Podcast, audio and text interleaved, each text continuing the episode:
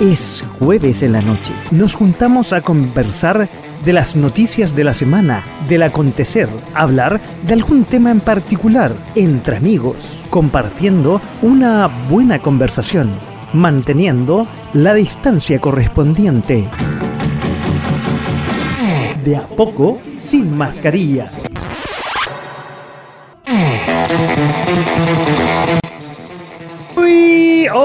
Hola, ¿cómo están? Muy buenas noches y bienvenidos a .fm.cl. Con el calor ahí se me había confundido los botones. 29 grados la temperatura. Ha hecho un calor. Hubo, si no me equivoco, 35, 37 grados.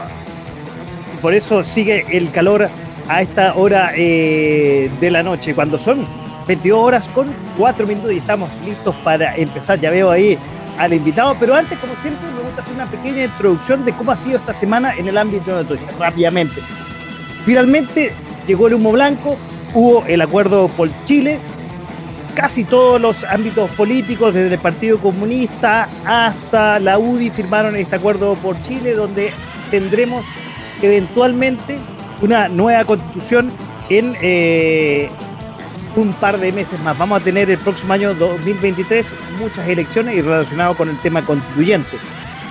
Si viajamos un poquito más al norte, sigue las consecuencias del autogolpe de Pedro Castillo. El nuevo gobierno que eh, asumió todavía la tiene muy difícil. Hay protestas en muchos lugares, sobre todo en Arequipa, donde no pueden salir. Hay chilenos atrapados que no pueden salir ni en avión, no pueden salir ni en bus en ninguna, eh, por ningún medio. Volvemos nuevamente a Chile y segundo candidato al fiscal nacional, la fiscal, la abogada que trabaja en el poder, eh, en el poder judicial, no, en, la, en el Ministerio Público, Marta Herrera.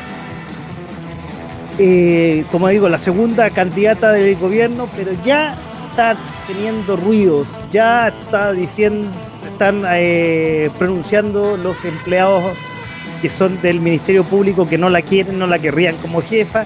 Por otro lado, el Senado ya la está vetando antes de su votación, que será el lunes en la tarde. O sea, el segundo candidato parece que no flota. Oye, y el calor, hablamos del calor. Lamentablemente el calor incentiva los incendios forestales. Incendios forestales ya comenzaron en la quinta región, en Casablanca. Ayer veíamos una nube gris que llegó a Santiago. Y bueno, tenemos finalistas eh, en el Mundial de Qatar. Ya se nos va a acabar la entretención del mediodía, de la tarde que teníamos. Tenemos finalistas, va a llegar Leonel Messi y eh, Kylian Mbappé con sus equipos. Argentina y Francia respectivamente, campeona eh, mundial que estaría defendiendo la, la corona. Se quedará en eh, Sudamérica se quedará, hará en Europa la Copa. Bueno, el domingo a las 12 horas lo veremos. Algo vamos a comentar con nuestro invitado de hoy que ya lo voy a presentar. Oye, podría decir que ya es amigo de la casa, profesor de educación física, coach ontológico, es ergónomo, ergónomo laboral, ahí, ahí, me estoy equivocando en el acento, ergónomo laboral, coach deportivo, Trainer Scam Master en metodologías ágiles, preparador físico de alto rendimiento. O sea, no es para mí, yo hago, me, me dedico y cuido mi cuerpo, pero no soy de alto rendimiento. Es procurador, ya pronto será abogado. Y socio fundador de Torres Life, como dije, ya un amigo de la casa, Domingo Torres, ¿cómo estás? Domingo, muy buenas noches y bienvenido a De a poco sin mascarilla. ¿Cómo estás? ¿Cómo estás? Un, gusto nuevamente. No sé si se escucha bien. Se escucha perfecto, se escucha súper bien. Súper bien. Cuando tenga que leer, me voy a poner los anteojos porque se refleja mucho el. Se escucha por Facebook, que estamos ya en vivo en directo, se escucha por Twitter, donde escuchan y nos ven, en Twitch para los millennials, en Instagram, que ya lo voy a mostrar a, lo largo del, del programa, y en WhatsApp, ahí que nos pueden escribir también al 569 49 31 40 59. Domingo, una más, bienvenido. Bueno, muchas gracias. Muchas gracias por la invitación nuevamente. Muy contento de estar acá contigo y, de poder conversar variados temas de lo que está pasando, no solamente en el Mundial, sino que algunos otros temas que son bastante interesantes y que también tienen que ver con lo que recién tú hablabas sobre la ergonomía. Ahora, me, acordé recién, hoy día en Santiago 36,7 grados, el récord histórico, y en San Felipe Los Andes 41,6. ¡Oh! Y este, oye, estamos comenzando, el verano comienza el 22 por ahí, y ahí, wow. Y, también eh, estaba también revisando ayer lo que estaba pasando con los perros y con los, los animales de compañía eh, por los choques de calor. Eh, varios perritos, sobre todo, varios perritos internados en varias clínicas para bajarles la temperatura, bueno, en el mismo caso de las personas, sobre todo. Y, y, hay varios perritos afectados, así que también llamo a la gente a que pueda dejar agua en las plazas, que podamos colaborar con eso también. Acá donde yo vivo, en el sector de la Reina también, hay varias plazas y con esto de los cambios de, de, vegetación hacia una vegetación más eh, desértica para el cuidado del agua, también se han empezado también hasta las plazas a convertir en lugares bastante poco inhóspitos para los animalitos también. Oye, qué, buen dato. Y estaba pensando los pobres San Bernardo, oye, que, están acostumbrados a todo clima y con más de 30 grados, los pobres, por mucho que no sé, voy a decir quizás una, una, estupidez, que les puedas cortar un poco el pelo, igual los pobres deben sufrir, pero... Sí, sí, sí, sí. Bueno, yo tengo un, mezcla de border, creo, creo que tú lo conoces, eh, y él la verdad que hoy día ha sido tremendo han permanecido casi todo el día en el primer piso de la casa, eh, metidos en la tierra húmeda y con ventilador, porque la verdad que ha estado muy, muy fuerte la temperatura. A mí me tocó hoy día ir a, por, un tema de trabajo, estar en, la Asociación Nacional de Fútbol hoy día viendo entrenamientos del fútbol femenino, de la sub-17 de mujeres. El calor realmente era insoportable, insoportable. Oye, antes que empecemos a hablar del tema, compártenos un poco eso, porque eh, en realidad, y me recuerda al tema del fútbol femenino, que mucho estamos eh, eh, en un continente más bien que aboga mucho por el, tema del feminismo, pero al momento justamente de hablar de los deportes, y me recuerdo un relato ahí de una entrevista que una que una niña eh, con un locutor eh, discutían sobre el feminismo y por qué no apoyan eh, a, las jugadoras femeninas y por qué no les suben el sueldo al mismo nivel que los jugadores masculinos y, le contraponía el, tipo que, conducía el programa y decía, bueno, ¿y tú vas a los partidos de las mujeres? Y la tipa dice que quedó callada y, y cortó y ya no... Entonces... Ah, hay un, y eso y eso un poco quería que conversáramos, que no está en la pauta, pero que aprovechando que, que estabas ahí, que conversáramos un poco la poco difusión quizás del fútbol femenino, no solamente en Chile, sino a nivel mundial. Sí, el, fútbol femenino ha venido en los últimos, creo yo, 10 años, 15 años aproximadamente, eh, potenciándose mucho en todo lo que es la difusión del mismo y también la llegada del fútbol femenino a, a, todos los estratos sociales y a toda la población y ya con campeonatos, en el caso de Chile, un campeonato nacional de fútbol femenino con categorías sub-17, sub-15, sub-19 y también ya con el fútbol profesional. El, el, fútbol femenino obviamente no tiene la misma trascendencia por, por un tema de edad, muy joven también, pero ahí ha ido masificándose eh, y como te digo, en todos los niveles. A nivel mundial ya estamos bastante atrasados, pero sí Chile ha, hecho un camino, creo que ha sido bastante bueno en el último tiempo, clasificando a un par de copas del mundo, clasificando en muy buenos lugares los sudamericanos, desarrollando también muy buena, una, buena labor formativa. A mí en el último tiempo me ha tocado asistir y a ver mucho fútbol femenino bueno, por mi, por mi trabajo en el, en el fútbol básicamente, y he tenido la posibilidad y, sorprenderme además gratamente con, con la calidad técnica de, de las jugadoras en el, en el, fútbol profesional, que he ido bastante a ver eh, las últimas etapas del torneo 2022. El fútbol infantil también, eh, hablamos de sub-15, en los juveniles, sub-17, sub-19, con muy buenas jugadoras, muy buenas jugadoras. Me ha tocado ver equipos como Santiago Morning, Universidad de Chile, Colo Colo, la Universidad Católica, Fernández Vial, Audax Italiano, Unión Española. Y la verdad, para una persona que ha venido durante toda su vida en el fútbol eh, hombres, es sorprendente lo que las mujeres están haciendo. Ahora, en cuanto a lo que es la difusión, sí, eh, tiene una desventaja, pero también tiene que ver, como decíamos anteriormente, con lo joven que es el fútbol femenino en, Chile, eh, con una evolución limitada en cuanto al tiempo y también el tema de los sponsors recién están entrando en esto, recién están colaborando, pero creo yo que se ha ido desarrollando de una manera bastante acelerada. Podemos ver transmisiones, por ejemplo, el fin de semana se va a transmitir la final del fútbol femenino eh, Colocó la Universidad de Chile, eh, va a ser en directo. Si no me equivoco, lo va a transmitir TVN o el CDF. Pero va a ser. ¿Cómo no va a ser a la misma hora de la final del mundial, porque no sé. No, me parece, me parece, bueno, aquí en Chile son, son mandados a hacer, porque me ha tocado ir a, ir a ver varios partidos y los programan a las 4 de la tarde cuando está jugando el mundial.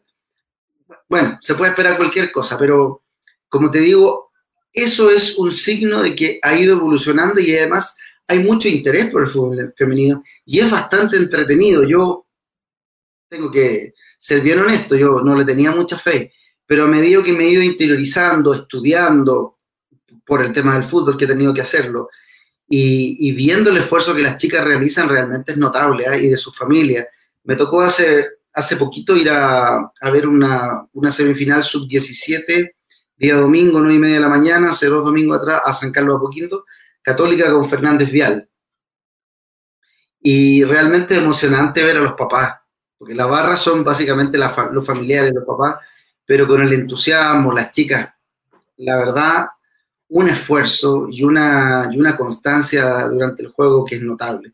Yo creo que a medida que el fútbol vaya evolucionando en el tiempo, y ojalá que Chile siga consiguiendo también logros como seguir clasificando al Mundial y poder enfrentarse con selecciones de mejor nivel, esto va a ir evolucionando en el tiempo. En cuanto a lo que son los auspicios y eso, ya este año la FIFA ha empezado a ser obligatorio el 50% de los contratos a contar del 2023 tienen que ser contratos profesionales.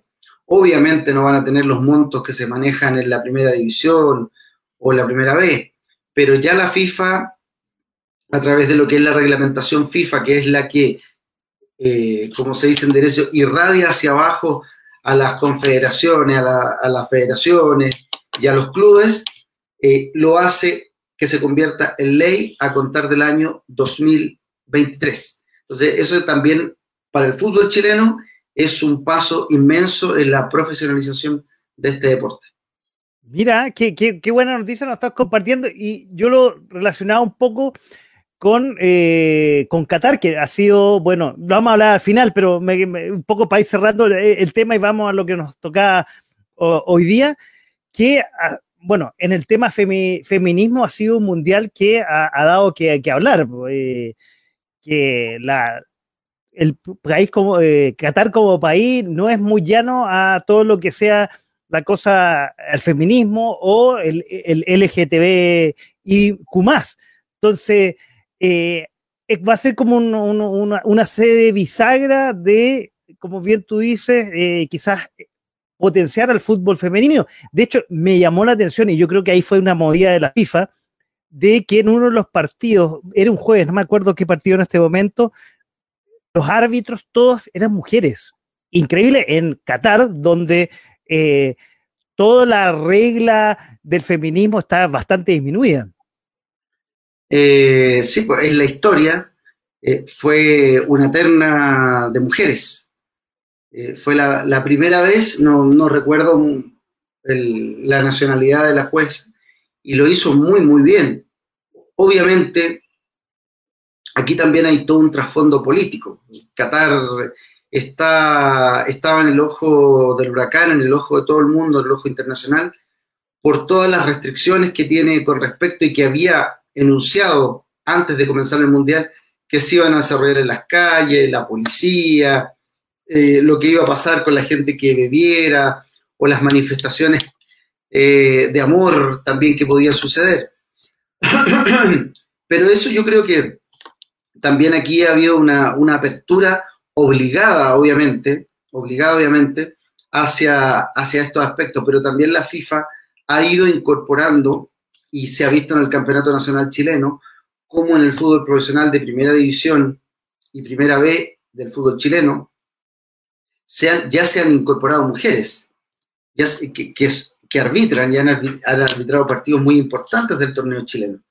Eh, y, eso también habla, como, como, como lo decía anteriormente, que la FIFA, como ente rector del fútbol mundial, lo que hace es irradiar hacia abajo toda su normativa y, se, se, genera en, en una, en, en, una acción que tiene que ser de carácter obligatorio.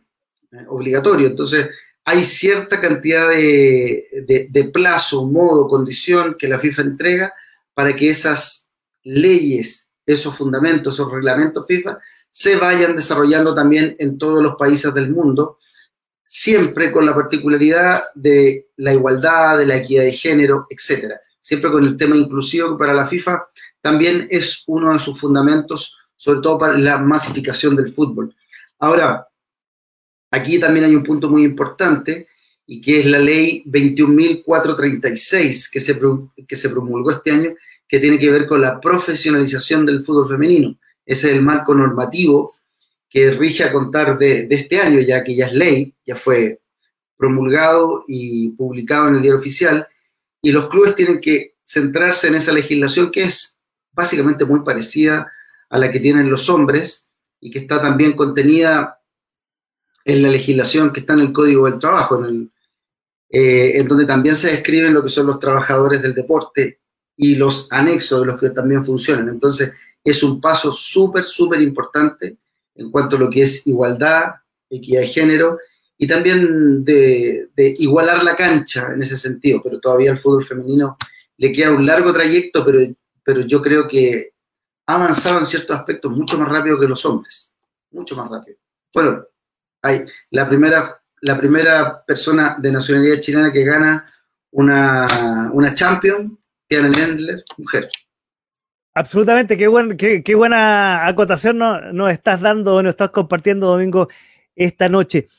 Oye, y te veo ahí tomando, parece que una, una, una agua especial, ¿no? Isotónico. Isotónico, así, así. No, no vamos a decir comercial, ¿eh? no vamos a decir la marca. Pero es azulita. Hay, hay, bueno, hay, hay, dos marcas. Yo veo, compro hasta la del líder. Hay una, hay una que, que es más grande. No, yo compré, la, voy a decir la marca, Go Suco. Yo compro la baratita y dura mucho más y cunde más también. Bueno, buen dato, buen dato. Acuerda que al final del programa también damos otros datos. Oye, vamos a los que nos convoca hoy día con este muy buena eh, introducción, preámbulo del fútbol femenino, que me parece eh, atingente, eh, ya que estamos y vamos a hablar al final de eh, la final del Mundial, que te digo, y te confieso, Domingo, yo no soy un hombre muy futbolista y ahora que te escucho del fútbol femenino y tú vas a Aquilín, yo no sigo, yo tengo un equipo, pero no lo sigo hace mucho tiempo, no sigo el fútbol nacional, hace mucho tiempo ya no lo sigo, ha perdido el encanto para mí, eh, ha perdido, se ha puesto, a ver, digámoslo, eh, con todo esto de las barras bravas, ya hace mucho tiempo que ya ha perdido el contacto con la gente, quizás le dieron más, eh, más potencialidad a lo que es la televisión. Asimismo, si tú te vas para el lado, pasa lo mismo en Argentina y en general en Sudamérica. Y ha perdido esa, esa cosa rica del fútbol cuando uno ve, por ejemplo, la Liga Europea, cualquiera, o la Eurocopa, que no tiene nada que ver con la Copa Libertadores. Perdón, estoy hablando yo bien de afuera y alguien que no sigue el fútbol regularmente, pero los mundiales no me lo pierdo realmente ahí se ve un verdadero fútbol. Pero, como te digo, hablemoslo al final del programa cuando hablemos de, de, la FIFA, hoy día es lo que nos convoca y donde Domingo es un especialista, ya lo presentamos, sobre la ergonometría. Yo busqué, perdón, ergonomía. Yo siempre lo confundo con la ergonometría.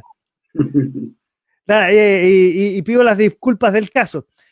Pero, y ahí yo digo, oye, bueno, tengo una buena silla, con la pandemia me compré una, silla porque uno pasaba mucho eh, eh, en la casa y, no tenía las mismas condiciones que, en la oficina. Y bueno, tú lo puedes definir mejor, pero la ergonomía, ergonomía y vuelvo casi a equivocarme, para la introducción, es la disciplina encargada del diseño de lugares de trabajo, herramientas y tareas, de modo que coincidan con las características fisiológicas, anatómicas, psicológicas y las capacidades de los trabajadores que se verán involucrados. Busca la optimización de tres elementos básicos. El humano, la máquina y el ambiente. O sea, no solamente la postura del computador y que la pantalla está al frente de uno, para lo cual se elabora métodos para la persona, la técnica y la organización. O sea, va más allá de la postura. Bueno, y aquí tenemos un especialista que nos va a explicar un poco de la ergonomía, Domingo. Sí, la, descripción que haces tú es correcta. En, muchos lados me tocó trabajar durante muchos años en Argentina en el tema de la ergonomía y también ellos la describen como ergonometría. Yo la verdad ah, que... Estaba equivocado. Yo te juro. algunas personas la describen como ergonomía, ergonometría. En algunos textos también aparece como ergonometría. Metría por, por el tema de la evaluación, básicamente. Pero lo que hace la ergonomía es adaptar el espacio de trabajo, el lugar de trabajo, a la persona. Ya desde, desde el punto de vista, como dices tú, de la persona de la máquina y además el ambiente de trabajo. Cuando uno realiza una, evaluación de carácter ergonómico, eh, un pequeño paréntesis, yo el año 2003 llegué a Argentina eh, a trabajar básicamente y como había poco campo para mí en el tema del fútbol, encontré cierta relación con esta temática de los puestos de trabajo, de las pausas saludables y empecé a investigar, empecé a estudiar y encontré la ergonomía. Estoy hablando del año 2003-2004. En Chile estaba ya iniciándose. ¿tú me dices que no había mucho campo en Argentina? No, en general.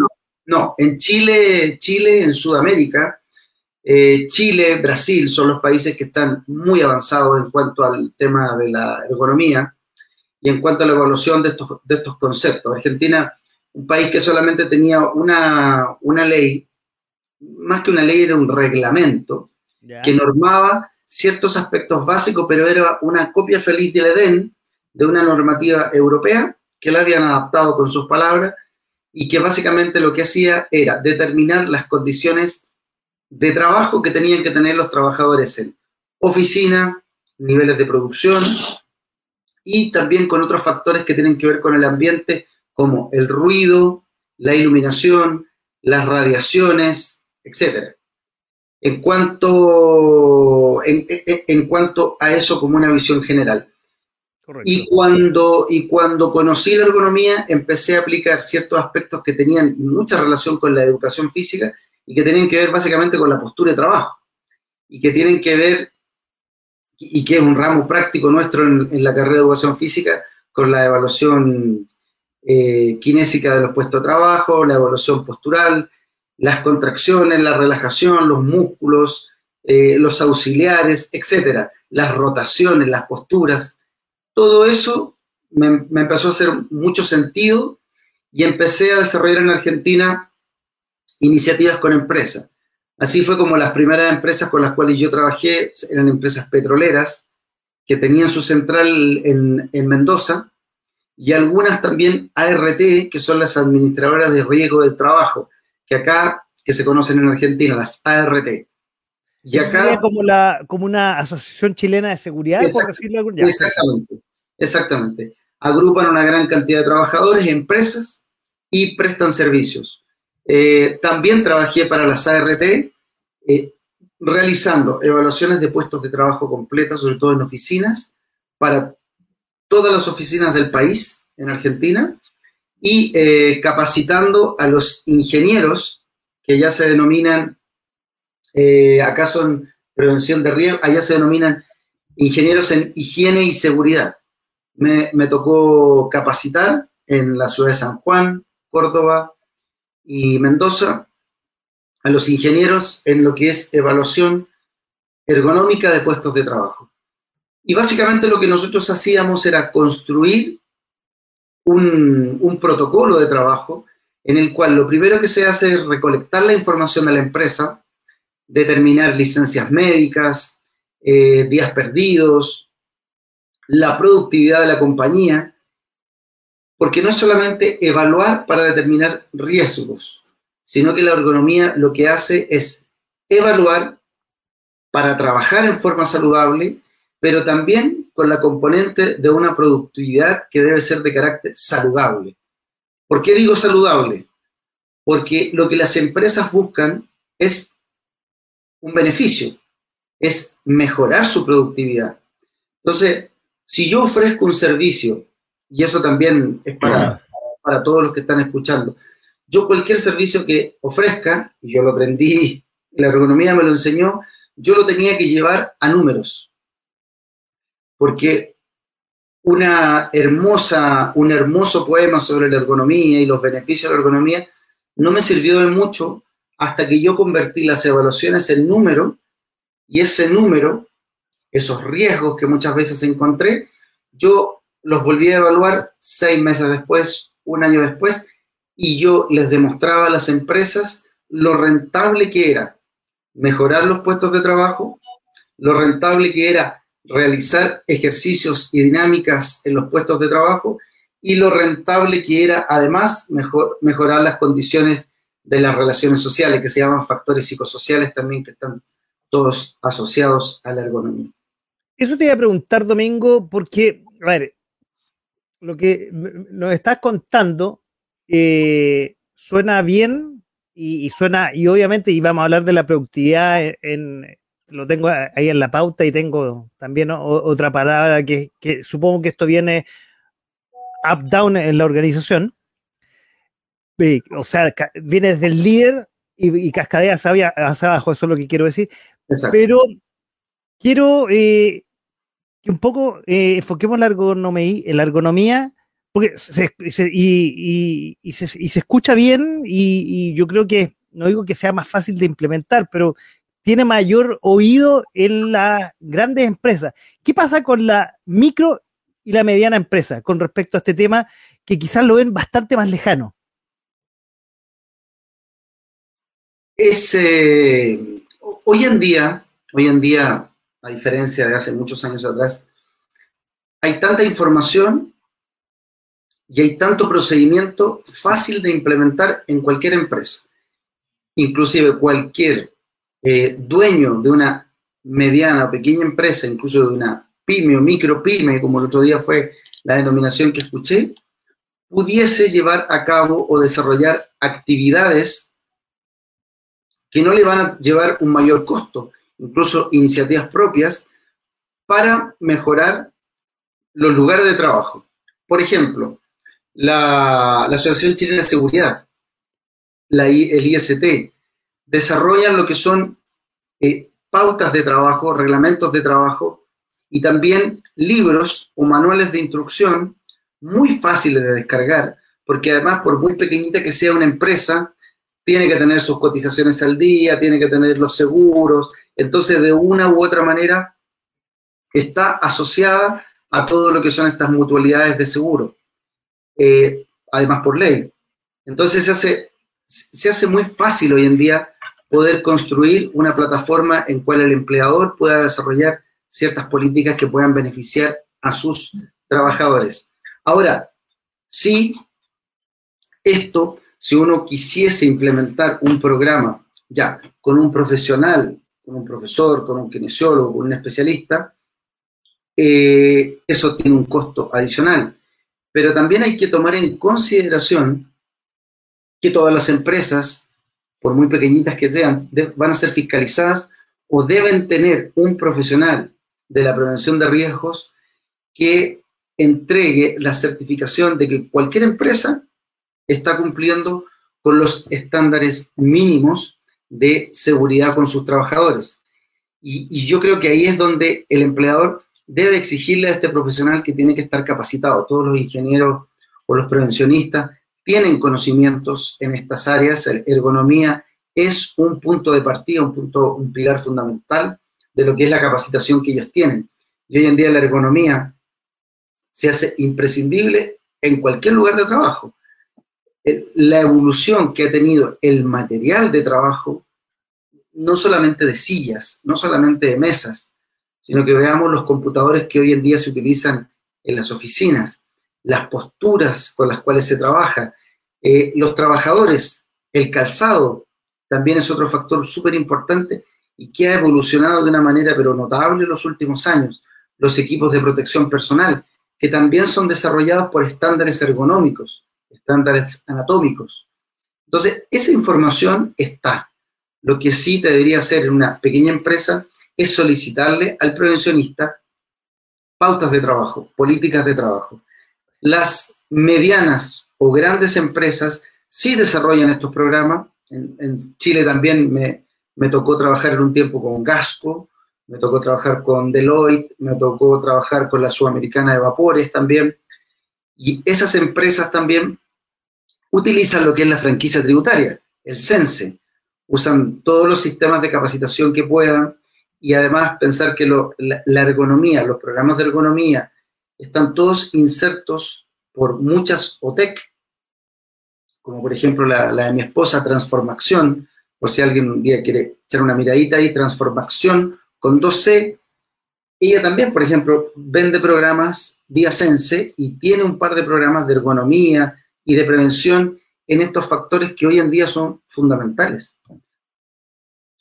ah, y sobre todo, sobre todo, se vuelven más fundamentales con los problemas de salud mental que existen y con los problemas de obesidad, en cual el 60 o 70, si no me equivoco, más del 60% de la población chilena, si no me equivoco, más del 80, tiene sobrepeso. Oye, tú hablaste, eh, y lo voy a compartir, eh, la, empresa Transformación, pero quiero aterrizar una empresa que tiene cinco empleados. Una, no sé, ahora no se me ocurre, una consultora, una, un local comercial, esto que, uh, que eh, los amigos venezolanos que han venido de afuera como buenos emprendedores, implementan un lugar de comida rápida, qué sé yo. ¿Cómo pueden eh, iniciarse o acercarse sabiendo nada, sabiendo que ni siquiera que, existe una ley, no tienen nada? ¿Cómo acercarse? Porque tú hablaste de un profesionista riesgo, imagínate una micro pyme que tiene cinco empleados, un motorista que es, que se yo, que outsourcing probablemente, que, como te digo, fabrica pizza, alimento u otro servicio de consultoría, qué sé yo, ¿cómo puede acercarse a implementar de manera sencilla cosas básicas, el ABC de, la ergonomía? Sin ir a, me refiero, sin ir y contratar a un prevencionista o, antes de los primeros pasos, aprender a, gatear, digamos, en, el tema. Voy a poner un ejemplo, ¿eh? voy a poner un, ejemplo y, me voy a situar en la, en la posición, por ejemplo, de un pequeño empresario. Alguien que tiene un, emprendimiento. Y, me tocó hace poquito una persona que contrató estos carritos food, food truck, creo que se llaman, y que lo instaló acá en el, eh, en el eh, parque intercomunal. No sé si, bueno, tú vives cerca igual que yo, eh, estaba la feria de parrilla, algo por ahí de la parrilla. Sí, hace un par de semanas atrás algo de la cerveza parece que está, alguna así, efectivamente. Y, esa, y esa, una por ahí. Eh, esta persona se compró un carrito muy bonito, trabajaba él y dos empleados más, pero él hacía la cocina, él servía, cobraba y tenía su, emprendimiento ahí. Eh, ya venían trabajando hace mucho, las personas trabajaban con él estaban contratados, trabajaban por servicios, pero él se empezó a dar cuenta, y esto también pasa por una iniciativa personal de cada una de las personas, y también de eh, la empatía de cuidar a los trabajadores y cuidar a la gente que está con nosotros. Yo creo que todo buen líder justamente es lo que estaba viendo hoy día en una presentación que tenía que hacer, todo buen líder tiene que tener algo súper importante y uno de los, un pilar fundamental es la preocupación por el otro. Y aquí, esta persona en lo particular se dio cuenta que sus trabajadores estaban a veces 6, 7, 8 horas de pie trabajando en cierta posición, cierta inclinación y empezaron a presentar problemas. ¿Qué hizo? Averiguó, buscó información y él ya venía con algunas cosas que había hecho en otra empresa que había trabajado y básicamente YouTube buscó ciertas pautas, armó una plataforma de ejercicios muy básica, pero hizo algo que es lo que toda persona debería hacer. Y que también tiene mucho que ver con la lógica del esfuerzo físico. ¿Qué hizo esta persona? Por cada hora de trabajo se iban turnando y descansaban cinco minutos. Por cada hora de trabajo. Había uno que descansaba cinco minutos y a la siguiente hora otro. Eso facilitó muchísimo el trabajo en cuanto a no solamente a la desconexión mental, sino que a que el cuerpo en cinco minutos, no te digo que llegaba otra vez al pic de rendimiento, pero lograba esa desconexión física y mental que posibilitaba que la persona llegaba con nuevos bríos a continuar a veces una larga jornada que partía a las 6 de la tarde y terminaba a las 1 de la mañana, como fue aquí en el, en el parque. Iniciativas como esas, siempre, eh, la ergonomía es muy fácil, ¿ah? es muy sencilla. A, mí me tocó trabajar, por ejemplo, en Deloitte, que es una consultora, todo lo que es tax legal gigantesca, y ahí habían 500 empleados. Ahí estaban los recursos y cuando se solicitaron se hicieron cambios completos para todos los trabajadores de sillas. Eh, se cambiaron los computadores. Pero es otra realidad. Claro. Totalmente diferente. Yo me acuerdo. perdón, para terminar. Perdón, Domingo, dale. Y para, y, pero el punto está en qué? En la iniciativa personal. En la iniciativa personal y también en la preocupación del otro. De crearle condiciones con cosas muy mínimas, muy mínimas. Eh, un ventilador en un local como Food Truck, dos ventiladores. Eso es ergonomía pura, es pensar en el otro. Eh, los descansos, ergonomía pura. Eso es planificación del trabajo. ¿ya? Eh, el calzado, ergonomía pura. Con pequeñas cosas, pequeños detalles, el tema de la hidratación, ergonomía pura. Todos esos factores contribuyen y confabulan en hacer que haya una mejor productividad y además la gente se sienta contenta y se sienta cuidada. Oye, yo me, acordaba eh, cuando tú, yo creo que la primera visualización que yo tuve de un tema ergonómetro, de, ergonomía, fueron los, y que fueron muy usados en cierta época en Chile, yo creo que a principios siglo o en los 90, era el mousepad y la, eh, y la muñequera para los teclados, porque la gente en algún momento después de harto tiempo terminaba con problemas en las muñecas, porque en el fondo usaba, usaba, mal tanto el mouse como eh, ocupaba con, con, la llegada de los computadores, el, boom de los computadores fue con los 90 y esto apareció creo que a fines de los 90 o al principio de este siglo con respecto a esta, al, al, mousepad y a la, a la muñequera. Y de ahí quizá empezó toda esta noción de la, de la ergonomía, del, como bien tú dices, del, y, aquí yo lo tenía en un, en un gráfico que, que, bajé, en una imagen, de la buena postura, de la visión frente al computador, eh, de la buena silla, y tú le agregaste algo, cosas más simples, la pausa de descanso, que en realidad, como bien tú decías, no necesitamos eh, grandes recursos.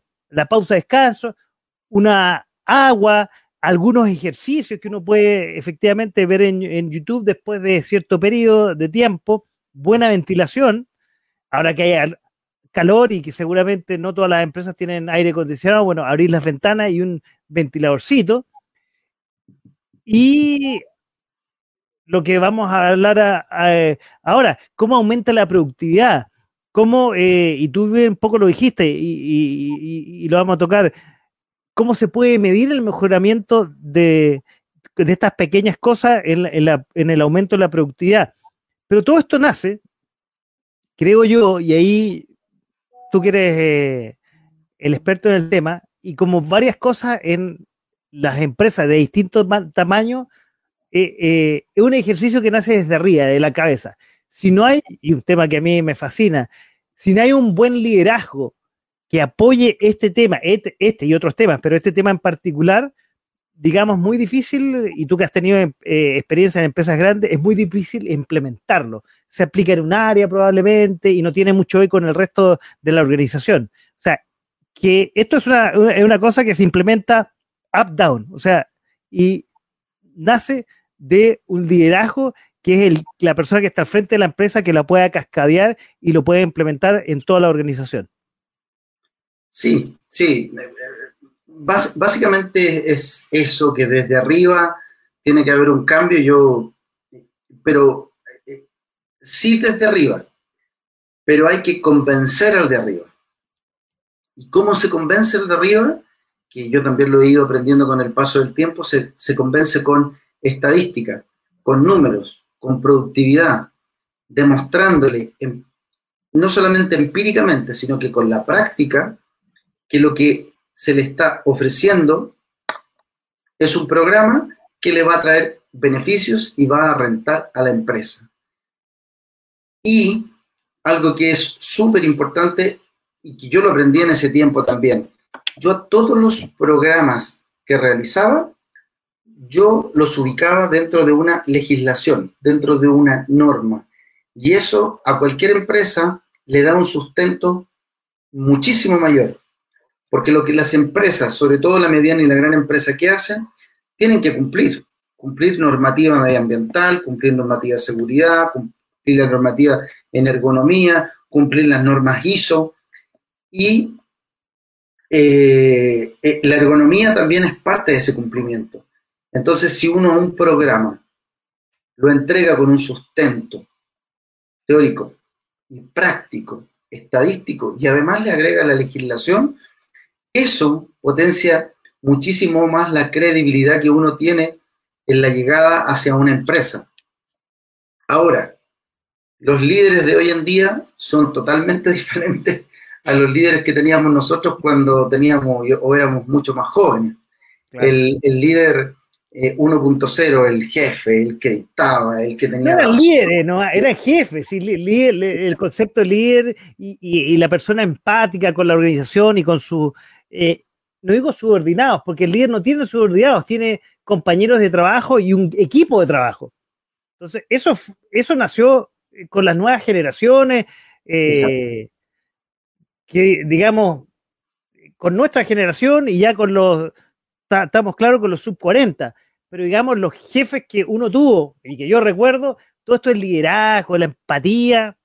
Ellos decían, oye, llega a tal hora y tenéis que marcar y tenéis que cumplir con el horario. O sea, importaba poco la productividad, importaba, importaba poco el descanso, era cumple horario y si en ese horario no quería hacer nada, cúmplelo nomás. a mí siempre me llamó y me hizo ruido ese tema. Sí, sí, y cuando, conocí, Perdón, y, cuando conocí este tema del liderazgo, que yo ya lo venía en la universidad en forma teórica, pero cuando ya conocí una empresa que todo lo que yo he escuchado en teoría lo ponía en práctica, realmente me desbordó. Entonces, eh, y ahí es donde digo que cualquier tema, y tú, eh, obviamente tú le decías, cuando a una empresa un poco por ley se, se le tiene que, no digo obligar, pero eh, implementar ciertas cosas, igual hay cierta eh, reacción contraria si no hay un buen liderazgo. Tiene que hacerlo y está medio obligada, pero que hay un, buen líder detrás de ese proyecto, la cosa fluye mucho mejor y cascadea mucho mejor en la organización. Sí, y el líder de hoy eh, no manda, convence. Absolutamente. Eso es lo importante hoy en día, es convencer. Es convencer eh, de por qué se están haciendo las cosas, cuál es el beneficio que nos va a traer eh, no solamente la empresa, sino que el beneficio personal.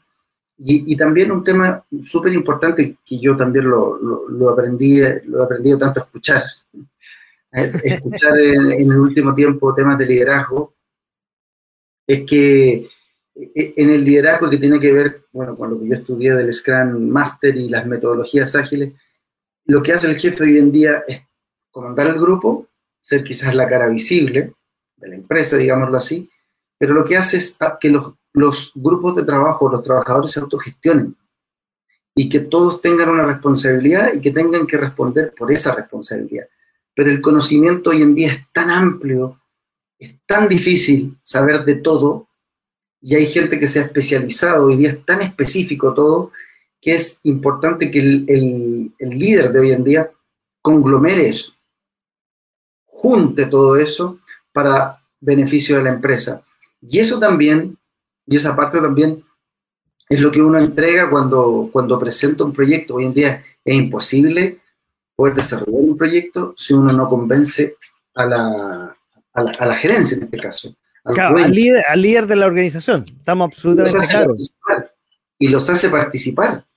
También es muy importante porque un líder también es ejemplo. Y, y la gente muchas veces al principio comenta, oye, me mandan a mí a hacer esto y el jefe no lo hace.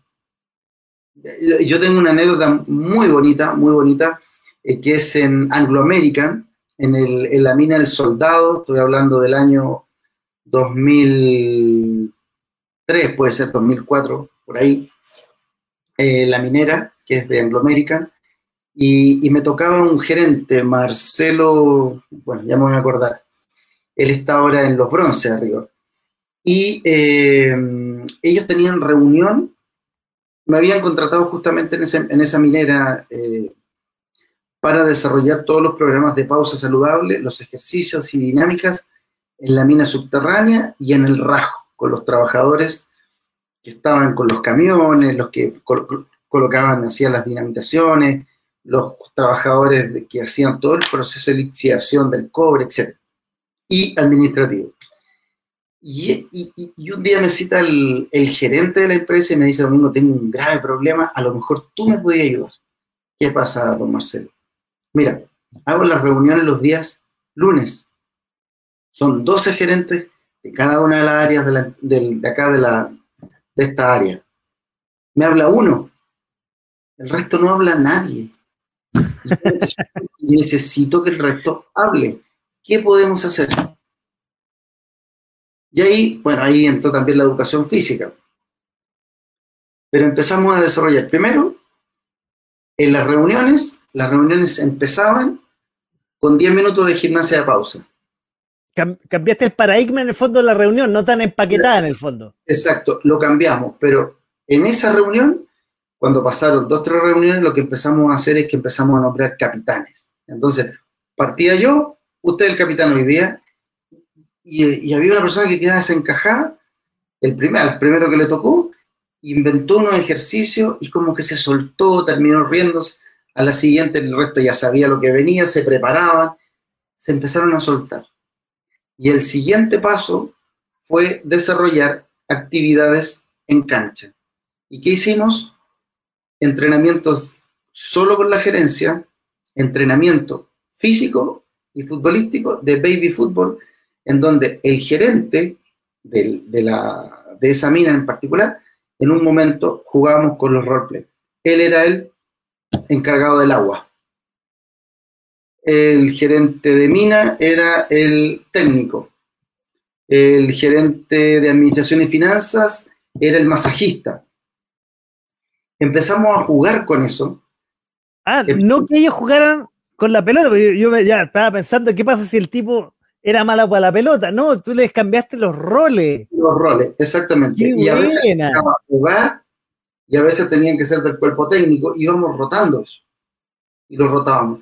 Eso generó, dos meses, que a los dos meses se hicieron pautas de conversación ellos mismos y se dieron tres a cinco minutos cada uno obligatoriamente y llegaban con un tema el gerente llegaba al gimnasio a darme las gracias porque las reuniones habían cambiado el cielo a la tierra. Pero además porque había una persona como él que tenía esa inquietud. La tenía.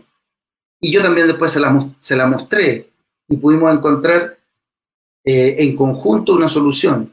Hoy en día es imposible encontrar o que haya alguien que tenga todo el conocimiento. Hoy en día hay que saber gestionar a los grupos y tener la elección del grupo. Yo lo digo en el fútbol, yo lo digo por, por el fútbol. El fútbol hace 20 años atrás, 30 años atrás, era el jefe y su cuerpo técnico. Y el jefe tomaba la decisión. Hoy en día, yo que en un momento fui muy autoritario porque trabajo es así, es tomar decisiones muy rápidas, hoy en día yo ya cambié totalmente mi paradigma. Primero, con los nuevos conocimientos, se ha cambiado muchas cosas, han cambiado muchísimo y hay que ir adaptándose. Y segundo, yo ya sé que tengo que tener uno o dos ayudantes, eh, sé que tiene que haber una lista, sé que tiene que haber un técnico, un ayudante técnico, ojalá otro, sé, y un equipo multidisciplinario, pero ¿cuál es la gracia? Hacer trabajar en forma sincrónica y en forma, como digo yo, contenta a ese equipo. Y eso es lo difícil. Mira, a ver, es que con eso me estás, iba, a hacerte otro comentario, pero con lo que tú me estás diciendo, a ver, eh, yo creo que eso, y dándolo un poco lo que vamos a hablar al final, que, que, que eh, el Mundial, lo que tú estás diciendo lo llevo a la conclusión que eso hace la diferencia entre un equipo de fútbol y otro. Pueden tener jugadores muy similares y todos de alto nivel, pero si no hay, como siempre se habla, no, no hay una cohesión en, la, en el camarín, así se habla en palabras simples.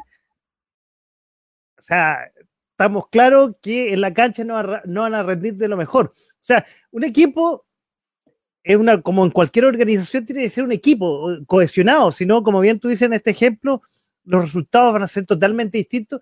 Y en una organización, cuando no hay cohesión y cuando hay problemas internos, y eso pasa en los deportes, digamos, eh, eh, en lo que estamos hablando del fútbol que nos ha convocado todo este mes, y en las organizaciones, se nota al cliente, al que ve de afuera, que hay un tema, hay, hay, un, hay un ruido que por qué esta empresa, esta organización no cumple las metas y siempre hay una traba, se, alcanza a deslizar hacia afuera. Y, el otro comentario que te voy a hacer con respecto a, la, forma de pensar antes, en los 60, un poco eh, tú lo dijiste cómo ha cambiado la, jefatura, la, gente que, que, lidera las organizaciones, antes era el control. Y, el jefe tenía que controlar a qué hora llegaba la, gente, qué hizo durante el día, si cuántas veces fue al baño unos controles que ah, si uno los escucha eh, son absurdos. Y dado la cantidad de información y cantidad de trabajo que hay, ese control, una persona estaría vuelta loca, les tallaría la cabeza. Y por eso pasamos del control a la gestión. Y hoy día el, eh, eh, el jefe, hablo del jefe, que quiere seguir en la onda antigua del control, está muerto. Hoy día es lo que tú dijiste, es la gestión. Y todo eh, se elabora y tiene conclusiones a través de la gestión.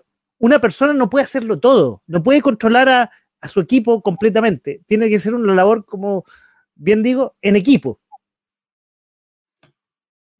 Sí, tiene que ser una labor en equipo y, y pensar que ese equipo, primero es una reunión de personas que se juntan con un objetivo en común. Pero además de tener ese objetivo común, las personas también tienen ciertos objetivos que son individuales, quieren lograr ciertas cosas, pero se junta, se reúne ese grupo con un objetivo común, con una meta. ¿Y qué es lo que hace? Es coordinar acciones. Y ahí donde está el líder, el cual tiene que posibilitar esa coordinación, pero además motivar, motivar a las personas para que trabajen en pro de ese, de ese objetivo, de esas metas. Y eso es lo difícil. Si lo difícil hoy en día la gente lo denomina habilidades blandas. Así se para mí no son habilidades blandas en realidad, porque blandas no tienen nada. Son críticas.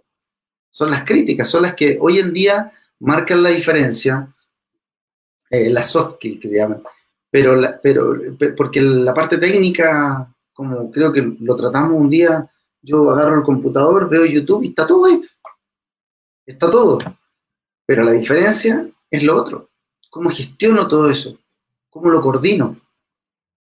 Yo, a mí, a mí, y esto también tiene que ver con la ergonomía, y, y era desde penoso, desde penoso ver que, igual como estamos nosotros dos en pantalla, de la misma forma había dos personas que estaban frente a frente, con una separación de un biombo. Esta sección era contabilidad, todavía me recuerdo, no voy a decir la empresa, contabilidad este lado, y a este lado estaba eh, comercial, que puede ser la antítesis, comerciales.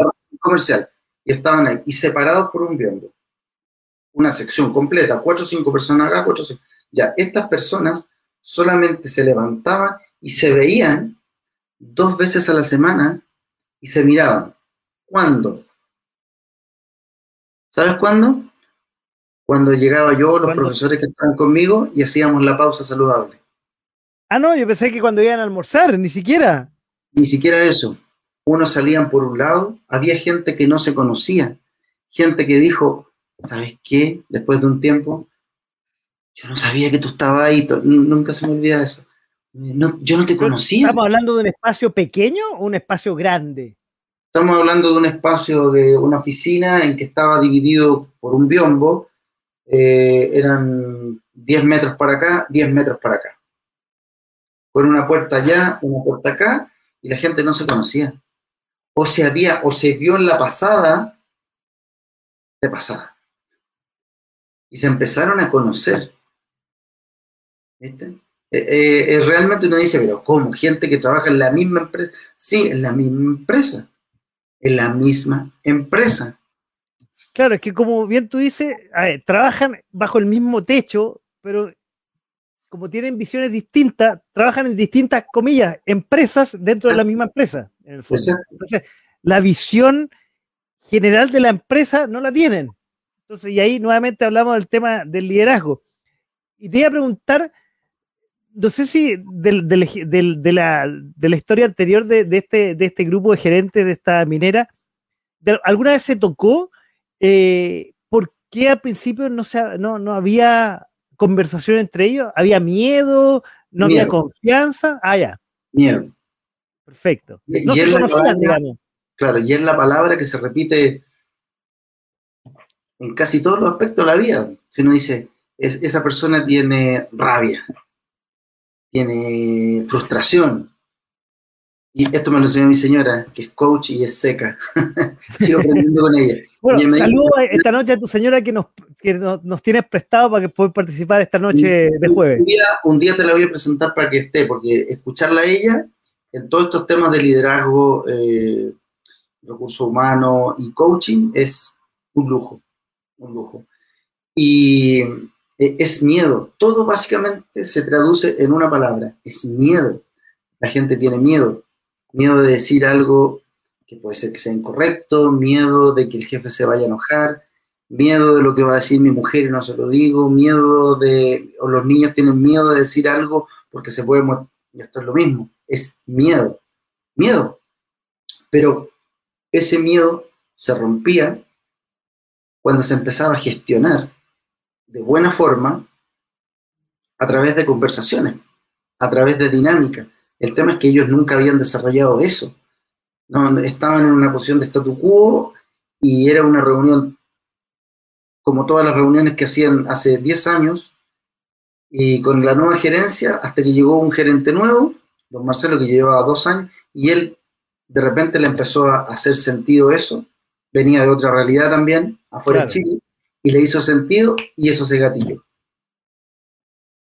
Oye, que tú tocas el miedo y para muchas personas el miedo tiene dos posibilidades.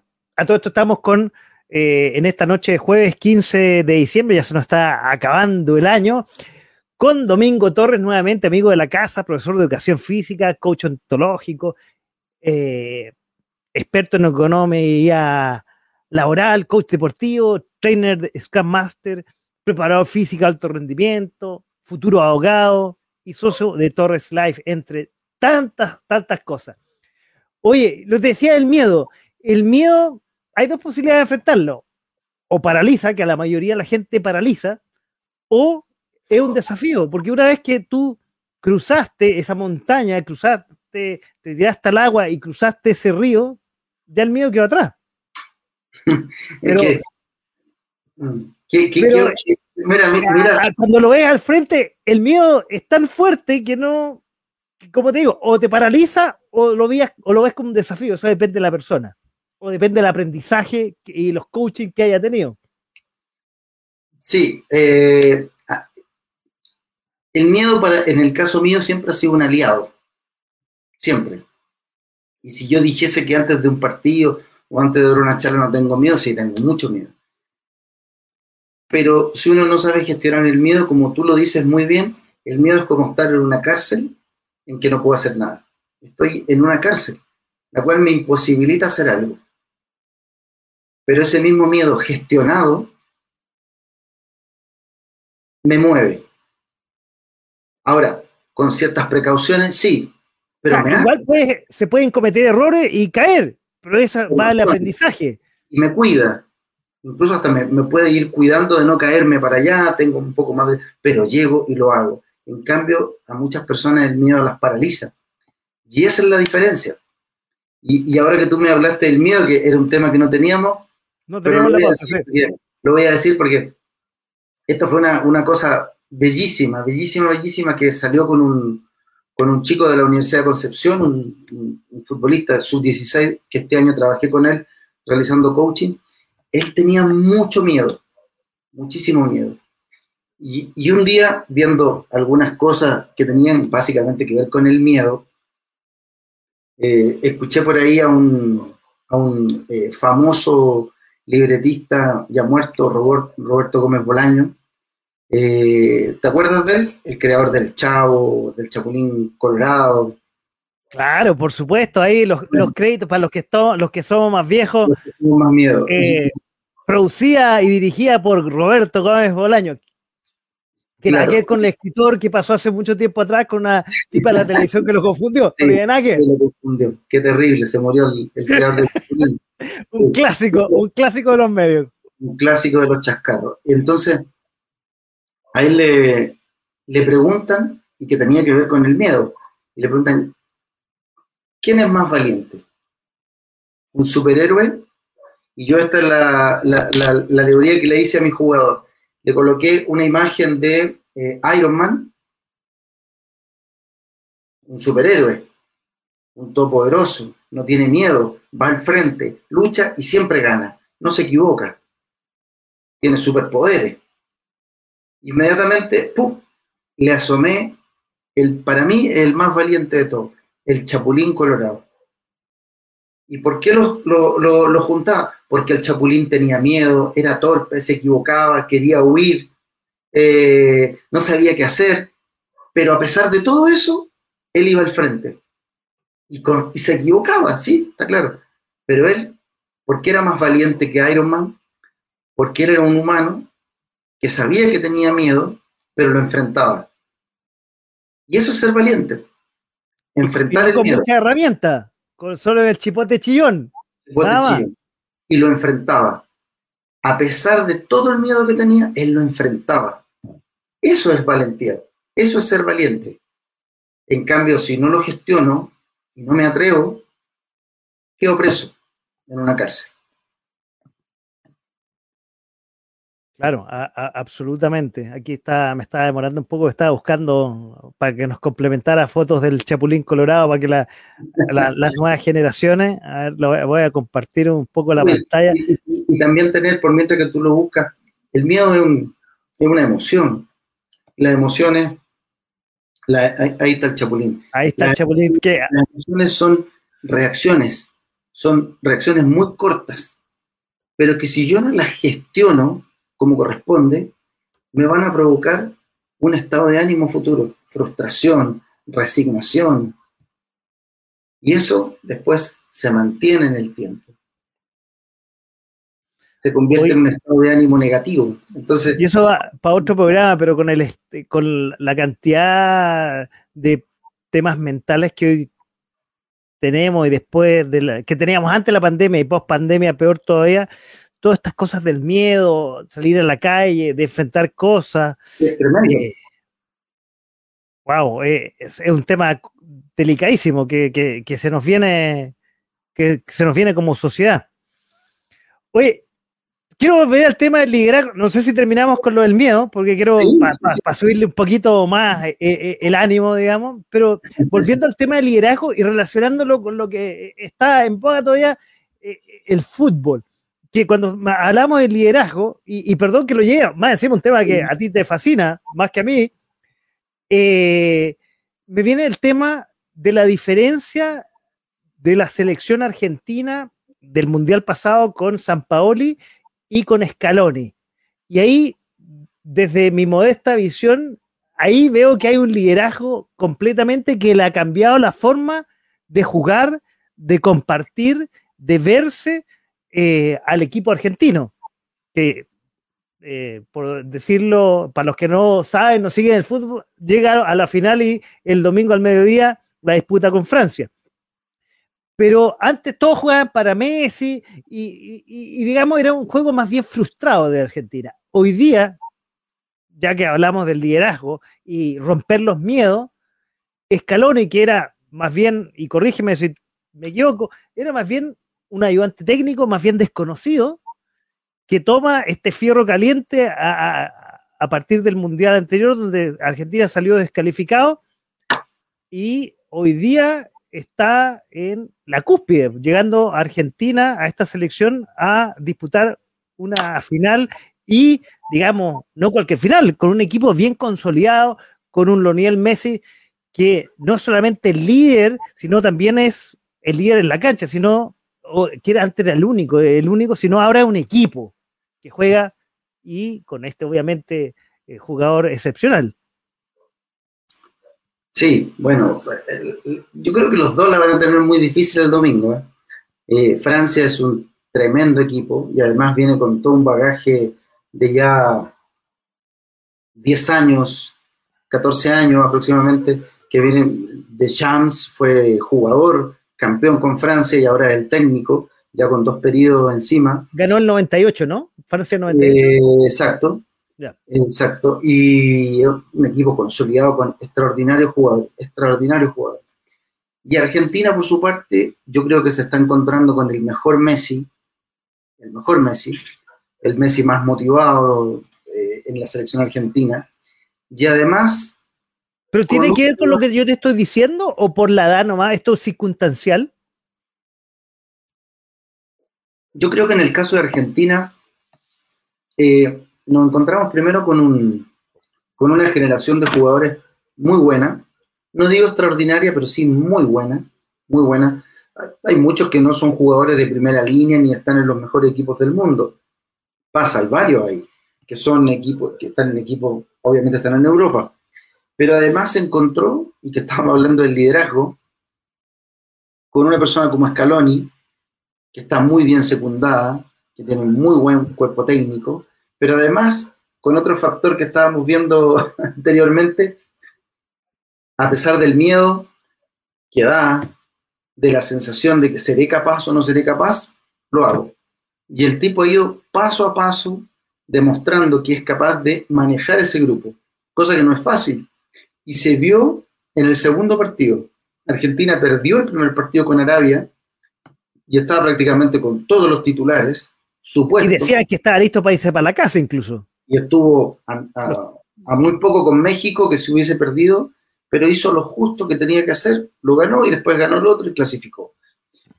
Pero ¿qué hizo en el segundo? Hizo cambio. Movió, movió el árbol, movió el peral, como se dice.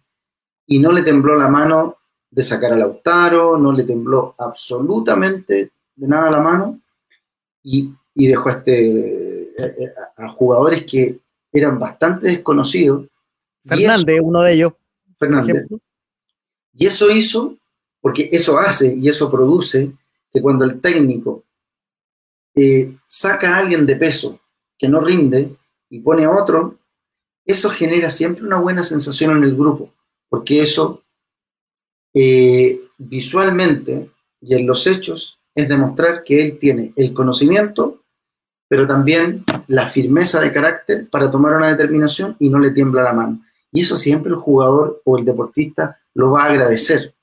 ¿ya? Y eso es el primer pilar para saber si yo voy a poder en el futuro conducir un grupo difícil como el argentino, pero también de Shams tiene al otro lado tremendos jugadores, tremendas estrellas, y eso hay que saber llevarlo. Y ahí está lo difícil de esto. Ahora Messi se encontró con una cantidad de compañeros que todos corren. Yo hacía mucho tiempo que no veía un equipo argentino que corriera, que se tirara. Me recordaba mucho Chile durante la época de Bielsa y San Paolo, que hay, un video que dan alto vuelto por ahí, que el equipo eh, como, una, como unos perros de presa. El, pic de la, de, la, de la era dorada, digamos, el fútbol. Exacto, porque si viste el partido, con, sobre todo con Holanda, los tipos no, no dejaban una pelota por pelear, iban al suelo, volvían, achicaban la cancha, jugaban en 20 metros, salían rápido, peleaban, ganaron casi todas las segundas pelotas. Y eso en el fútbol es súper importante ganar la segunda pelota, porque eso te recupera rápidamente la posesión y con la posesión, como se juega hoy en día, las transiciones rápidas son súper importantes. Pues te digo, yo creo que Argentina quizás no tiene la calidad o el nombre de los jugadores que tuvo en otros mundiales, pero tiene una cantidad de jugadores que están todos en sintonía, jóvenes, buenos jugadores, buenos jugadores, pero además a eso yo le sumo el técnico, el cuerpo técnico que tiene, y le sumo el mejor Messi para mí de los mundiales que lo he visto, en su mejor momento. Pero va a ser un partido difícil, complicado también. Oye, eh, me había morado un poco, fui buscado un lápiz porque se me está, para que no se me fuera la idea, hablando del liderazgo y, siguiendo con el tema del liderazgo pero, y el fútbol que, que hablaste de las carreras, a mí me sorprendió eh, Marruecos.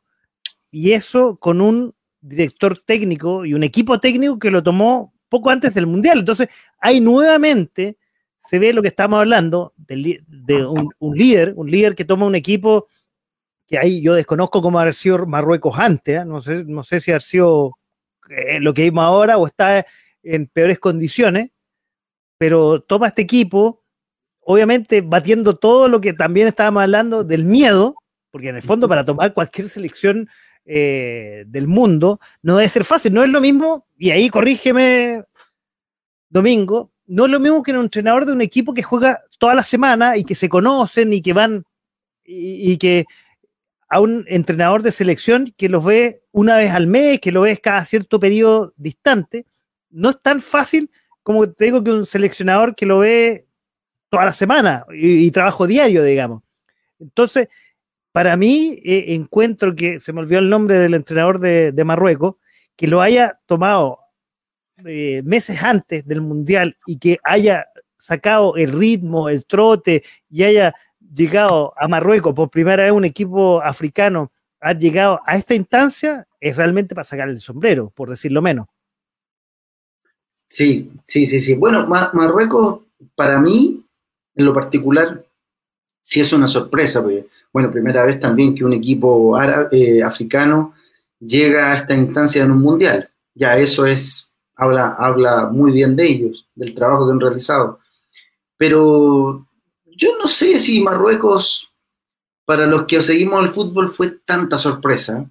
Eh, a mí yo recordé el partido que jugaron con Chile, amistoso hace un año atrás, antes de este mundial, y la verdad que ese equipo, cuando yo lo vi jugar en lo particular, me llamó muchísimo la atención, porque es un equipo, creo yo, europeo, en su forma. Y a eso suma la parte física, que hoy en día en el fútbol es tan importante. Pero además de eso, es un equipo muy táctico, un equipo que sabe muy bien lo que tiene que hacer y en qué lugar tiene que jugar. Y la forma de jugar, el modelo de juego que tiene de jugar todos muy pegados en 20 metros, estar bien parado atrás, protegerse muy bien y salir de contra en transición ofensiva muy rápido, muy rápido. Y además aprovechando, bueno, viste que el, jugador que el otro día hizo el gol con el cual pasaron a, se lo hizo Portugal, eh, sacaron el cálculo, hoy día es puro cálculo en todos lados, y tiene el cabezazo, el salto más alto, 2 metros 43, para hacer no te creo. Sí, 2.43. Claro, el tipo mide 1,97 o 1,93 creo. Claro. Lo facilita, digamos, que y bueno, buen, trabajo de piernas probablemente. Totalmente, pero es un equipo que además los jugadores de ese equipo, y que le pasa a Chile también en su mejor momento, ellos están, son, bueno, fueron colonia, colonia francesa. Colonia francesa. Entonces, la mayoría de esos jugadores nació en Francia. Y Marruecos hizo un trabajo súper bueno que estaba leyendo hace un par de días atrás. En los últimos 10 años empezó a reclutar a todos esos jóvenes que habían nacido para empezar a construir sus selecciones juveniles y un equipo joven también. Entonces también eso habla de que ellos vienen haciendo un trabajo de reclutamiento, de scouting que se llama, ya hace mucho tiempo, hace mucho tiempo, y el trabajo que hicieron yo creo que se está totalmente mostrando eh, con una nitidez, y yo creo que tienen para, para rato con ese equipo de un equipo altamente competitivo que perdió bien con Francia, pero le dio mucha, muchísima pelea, pero un equipo altamente competitivo para haber llegado a donde están.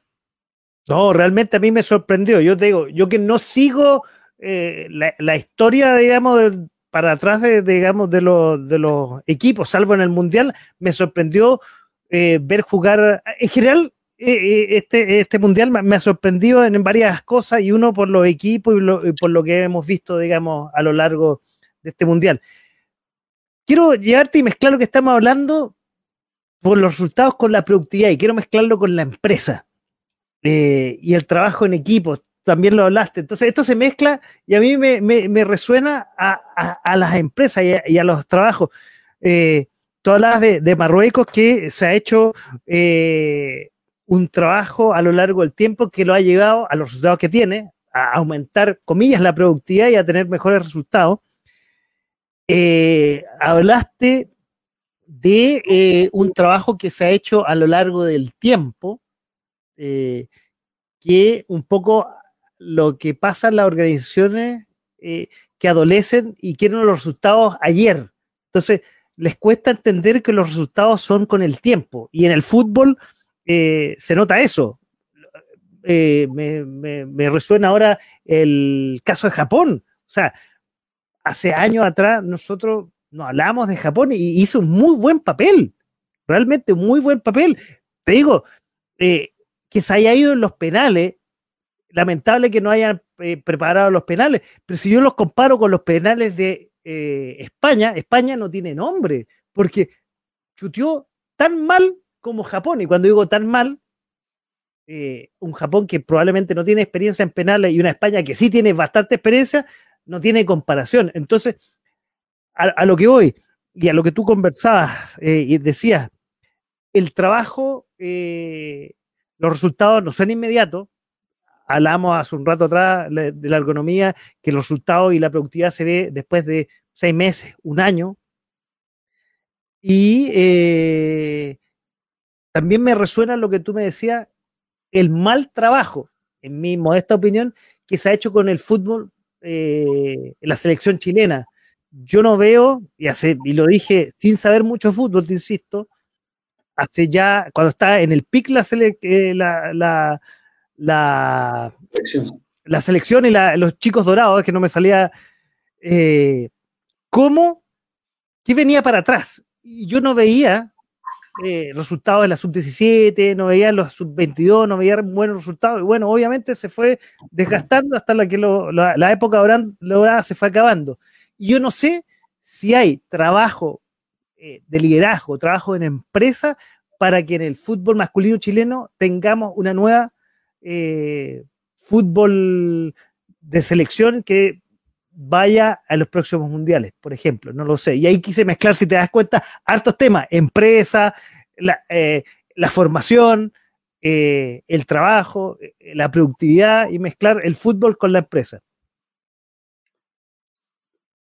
Yo, creo que en Chile, voy a partir por el lado del capital humano, Yo creo que hay buenos técnicos, hay buenos técnicos. Eh, en las selecciones, por ejemplo, juveniles, se trabaja muy bien. Yo he visto y, asisto continuamente a ver los trabajos, ya sea de hombres o de mujeres, y, doy fe de la calidad de los técnicos y de lo bien que se trabaja y que la metodología es la metodología más moderna que se emplea. Pero hay una queja permanente eh, y es la infraestructura poca, escasa y obsoleta que tenemos.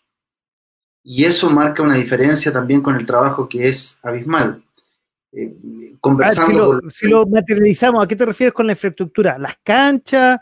Los centros de entrenamiento, canchas de entrenamiento, la logística, eh, la, preparación de ciertos aspectos que tienen que ver básicamente con las condiciones de trabajo que uno le puede dar a los futbolistas o los futbolistas jóvenes para que se desarrollen de buena manera. Chile, creo yo, debe ser el país que tiene el peor centro de entrenamiento en toda Latino, Latinoamérica. Voy a decir Sudamérica. Y esto, esto no es solamente que yo lo haya visto, sino que es la, es la respuesta que me han dado muchos técnicos que trabajan en el fútbol profesional y en el fútbol formativo y en varias selecciones. No, estamos a años luz de Argentina, de Perú, del mismo Paraguay, eh, Uruguay, que decir Brasil, que decir Ecuador, que tiene un excelente centro de entrenamiento. Bolivia es, casi lo único que podríamos estar a, esa, a ese nivel por la escasez de recursos y por la escasez de inversión. Yo creo que acá está la posibilidad de hacer grandes inversiones y hacer grandes desarrollos en cuanto a lo que es la formación y poder proyectar gente. Eso, eso en el caso del fútbol, yo creo que tuvimos demasiada fortuna, digámoslo así, en lo que se, en lo que se creó con esta generación dorada, que ya va en retirada como todas las cosas de la vida, eh, pero hay potencial, pero falta infraestructura. Yo creo que también aquí está el tema de las empresas que no confían todavía con todo el dinero que hay en el fútbol, porque hay que tener solamente una relación de que un equipo de primera B, segunda división, que se pudiese, que le decíamos nosotros, recibe mensualmente, solamente por concepto de televisión, sentado en su escritorio, entre 80 y 120 millones de pesos mensuales. Eso parece alta plata, pero ¿es suficiente? Es que una, una planilla de un equipo en segunda división bordea aproximadamente entre los 50, 70, 80 millones de pesos. ¿Mensuales? Mensuales. Ah, entonces poco, no, reciben nada, entonces, recibe un mes. Ah, ah, pero, pero, pero tienen, si, yo recibo 100, 120 y gasto 50, 60, me queda la mitad o, un cuarto que me quede, pero los, también los clubes han descuidado al hincha con todo lo que pasa. ¿Quién va al estadio? Yo no voy al estadio, yo no voy al estadio. Y les da lo mismo. Entonces se descuidó al hincha, se descuidó tener buenos estadios, se ha descuidado tener eh, lugares que la gente puede ir al baño y no tenga que ir con miedo al baño. Eh, también me ha tocado estar afuera y se vive de otra manera. Acá se volvió una empresa y se volvió solamente, como dicen por ahí, hacer la pasada rápido e irnos el resultado cortoplacista, como recién yo, decía. Y ahí lo mezclo con la ergonomía que estábamos hablando. O sea, qué increíble que en el, en el deporte rey y, en Chile, que no se cuide al mismo futbolista y no se invierta, eh, suena contradictorio. Y yo que desde afuera eso lo noto hace mucho tiempo, que en el fondo los dirigentes más bien se preocupan, como bien tú dices, a la cosa rápida, cosa que a mí y esto va para otro programa, me llamó la atención, por ejemplo, cuando vendieron el canal del fútbol, que ahí, no, para mí no tenía sentido, era pan para hoy día y hambre para mañana. Bueno, así se ha vivido los últimos 15 años desde que Reinaldo Sánchez fue el que consiguió ese contrato millonario del canal del fútbol. Los ingresos por televisión se han ido incrementando pero tú ves que no hay, tú, ves que para empezar los, estadios de quién son, son del Estado. Ah, salvo algunos clubes, digamos, Colo Colo y la, y, la Católica. Unión Española Católica. Y todo el resto, claro, y todo el resto son instituciones que son del Estado. Y muchas veces con muchísimos problemas en cuanto al pago de arriendos y cosas así. Entonces tú dime, ¿dónde está la inversión? Si en, en cadete muchas veces, bueno, el fútbol formativo, en ciertos clubes los niños no tienen ni siquiera para la locomoción, no tienen para tomar, comer una fruta después de entrenamiento. Entonces con eso es poco y nada lo que muchas veces se puede, se puede exigir. Pero así todo, yo creo que en Chile se trabaja bien. Se trabaja bien a nivel, hablo yo de las selecciones chilenas, conozco a la gente que está ahí y trabajan bien, y trabajan con buena metodología, pero les falta esa ayuda, les falta ese tener un centro de entrenamiento de primer nivel. Yo creo que las condiciones económicas están. Pero, ¿qué pasa? Ponen la piedra en la ventana hace un par de años, hace la inauguración el presidente del fútbol, aquí va a estar el gran complejo, y al otro día sale todo el mundo, no, aquí no lo puede hacer. La U, ¿cuánto le ha costado hacer su estadio? Y al final, y a mí me tocó participar cuando la U compró los terrenos de, de ¿cómo se llama?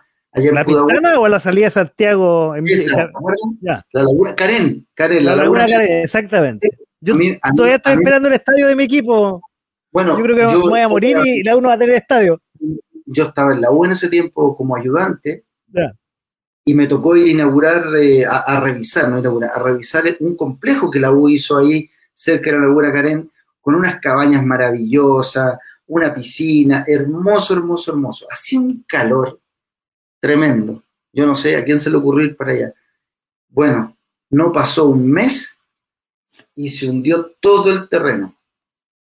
Y ahí quedó votado eso y nunca la U ni siquiera pudo un día ir el plantel profesional a hacer su pretemporada que tenía hasta cancha.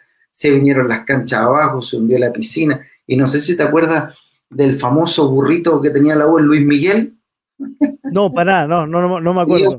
Tenían un burro Ah, y estaba en la entrada del complejo y los de le pusieron Luis Miguel. Bueno, hasta Luis Miguel se hundió.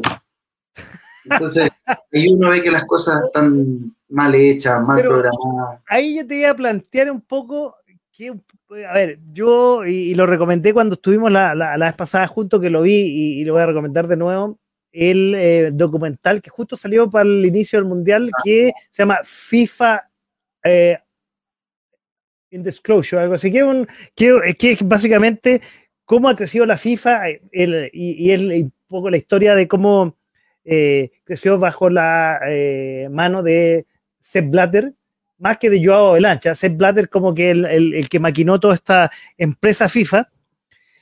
Y eh, básicamente todas las lucas que están involucradas pero me llama la atención la diferencia que hacen con la. Eh, se me olvidó cómo se llama la Federación Europea, que a pesar de que probablemente es corrupta también, la, UEFA es corrupta también, es menos corrupta que el resto. Y quizá ahí donde invierten más en los jugadores y los resultados están a la vista. O sea, ¿cuál es la mejor liga eh, de clubes? La europea. La, Eurocopa es, años luz a la Copa Libertadores eh, o a la, a, la, se me, la, se me olvidó, a la, la, Copa América. No tiene nada que Entonces, eh, yo no, te voy a hacer una pregunta, voy a adelantar la pregunta de la, de la final. Yo creo, a mí entender, basado en todos esos análisis que, que, que yo tengo y que yo hago, la, para mí la Copa quedaría en Europa, dado que se preocupa más y tiene un mejor fútbol táctico. Pero bueno, el fútbol no es táctico, tu nombre lo sabes de fútbol, sabes mejor que yo que es más bien pasión. Y puede que la pasión el domingo se, se note más, digamos. Pero, un poco tú lo decías, en Chile, qué lamentable, y ahí te voy a hacer la pregunta. Eh, hay buenos técnicos, mira, yo no lo sabía, hay buen material probablemente, pero si no hay infraestructura, con ese con, ese elemento nos falta la tercera pata, que sería la infraestructura. Así no vamos a tener, difícilmente vamos a tener nuevamente a la selección chilena en algún mundial. Sí, si no hay inversión y no hay gente visionaria también que no piense a un año ni dos, sino que piense a cinco, diez, quince, veinte años, con una visión como, como es la política, una visión de Estado, que ya poco y nada se ve, eh, difícilmente vamos a poder tener unos cuantos años más una generación como la que hay, como la que tuvimos. Pero yo, yo tengo fe, ¿ah? yo tengo fe, tengo más que esperanza, tengo fe en que, en que los técnicos y, y en algún momento los dirigentes se van a dar cuenta, como se han estado dando cuenta de que esto de los empresarios eh, ha traído más eh, aspectos negativos que positivos al fútbol. El, hecho de haber convertido a la sociedad anónima a los clubes, yo creo que fue, desde mi punto de vista, algo muy positivo. Los que vivimos el antiguo sistema, podemos dar fe que nadie respondía por nada y al final los trabajadores sufrían eso, en los cuales yo me incluyo. O ¿Cuál es la época de Nasur, de los, de los, de los micreros en el fútbol chileno. Ya. Exactamente, exactamente. Y cuando llegaron la sociedad anónima al fútbol, digan lo que digan, todos, absolutamente todos, cobraron su sueldo como corresponde a cualquier trabajador a los 30 días. Y, y, eso ya ordenó de una u otra manera la actividad y la hizo más sólida en el sentido de que uno ya podía tener una estabilidad y una seguridad para poder trabajar bien. Pero con este tema de los empresarios, yo creo que esto se contaminó mucho. Gente que es dueña de dos, tres clubes, lo que hizo fue eh, quitarle la fe, la fe pública que tenía la gente en el fútbol, que era una actividad, como decía Maradona, que no se manchaba. Bueno, yo creo que se empezó a manchar en muchos aspectos por esto, y sigue manchada, y yo espero que con, ciertas eh, eh, legislaciones que tienen que eh, ser concretadas a, partir del próximo año, ya no se pueda tener más de un club. Ahora pueden aparecer los palos blancos, sí, bueno, pero echa la ley, echa la trampa. Y yo creo que por ahí quizás pueda hacer que el fútbol chileno pueda retomar nuevamente el, el nivel en cuanto a la formación y volver a tener a futuro, digamos unos 5 o 10 años más, volver a tener una generación como la que tuvimos, pero ojalá mantener eso en el tiempo, pero para eso se necesita infraestructura y se necesita gente también que piense a largo plazo. Bueno, ahí volvemos con el liderazgo del fútbol chileno. No, no, no, sirve tener buenos jugadores, buenos entrenadores, sí, y ahí lo mezclo con lo que hablábamos de la ergonomía. Si, si en el fondo los líderes de arriba piensan en el corto plazo, llenarse los bolsillos y no cascadear y preocuparse de sus eh, voy a, voy a, no, me gusta ocupar esta palabra, sus empleados que son los futbolistas. A pesar de que existe el sindicato de futbolistas, y bueno, y no solo los futbolistas, sino el cuerpo técnico, qué sé yo, y, no sé cómo se llama el equipo que está alrededor, de, digamos, de, los jugadores, el, que lleva las camisetas, el, del agua. Exacto. Claro, entonces, si, se, se, dedican solamente a llenarse los bolsillos y hacer el negociado, y no dedicarse, digamos, a lo que es eh, eh, el fútbol en sí, estamos mal y, difícilmente volveremos a las grandes ligas como estuvimos con la generación dorada. Tengamos fe. bueno, por eso te decía, no, veo que cuatro años más no vamos a estar en, eh, en el Mundial de México, Estados Unidos, Canadá. Parece que no vamos a estar. A pesar de los jugadores, ¿ah? Y a pesar de que la, la cantidad de equipos y los cupos van a aumentar en el siguiente mundial. Pero yo te digo, francamente, y ahí para ir cerrando el programa con el, tema ahí final, que, que, es la que es el Qatar 2022, yo veía a los equipos y Chile hubiera hecho agua. O sea, Chile no pasa a la segunda fase. O sea, realmente con el equipo que tenemos y como está ya como dijimos, en capa de caída la generación dorada no da ni con, eh, ni con Ecuador, que, Ecuador clasificó, digamos, y llegó hasta ahí, jugaba mucho mejor que nosotros en este mundial. Exacto, exacto. Bueno, ¿y para qué, decir Uruguay, que salió, si no me equivoco, cuarto, ¿no? Uruguay, que también ya está en una, en una evolución donde están cambiando las antiguas caras por nuevas y que llegó hasta ahí nomás, eh, jugó bastante mejor que lo que veíamos de la selección chilena. Justamente, justamente, pero y también el fútbol hoy en día es mi pensamiento. Es tan físico. Hoy en día tienes que tener jugadores técnicamente muy bien dotados, pero además jugadores físicamente que sean extraordinarios. Son atletas. Ya no son los jugadores de hace 20 años atrás, ni 10. Hoy en día son verdaderos atletas. Y entonces, en ese aspecto, solo en ese, estamos lejos. Muy, muy lejos. Ahora, cuando tú te refieres a atleta, es, bueno, con un buen director técnico que sea eh, no solamente un director técnico que tenga la habilidad de, dirigir eh, un, equipo, sino como hablamos, un líder que tenga buen preparador físico, que haya probablemente un psicólogo, porque realmente a veces los partidos en los deportes se ganan con psicología. Cuando me refiero con psicología, que el jugador sea capaz de eh, enfrentar lo que hablábamos también en el programa, de enfrentar sus miedos. Exacto un equipo multidisciplinario. así se trabaja hoy en día en cualquiera. Si es cosa de ver, por ejemplo, de, no sé, Francia, Marruecos, la cantidad de ayudantes que tienen, la cantidad de gente que está arriba en las tribunas viendo y analizando el video. Si tú te fijaste en, este mundial, habían ayudantes que estaban con pantallas en, la en las mismas Sí, absoluta con unos iPads, una cosa así.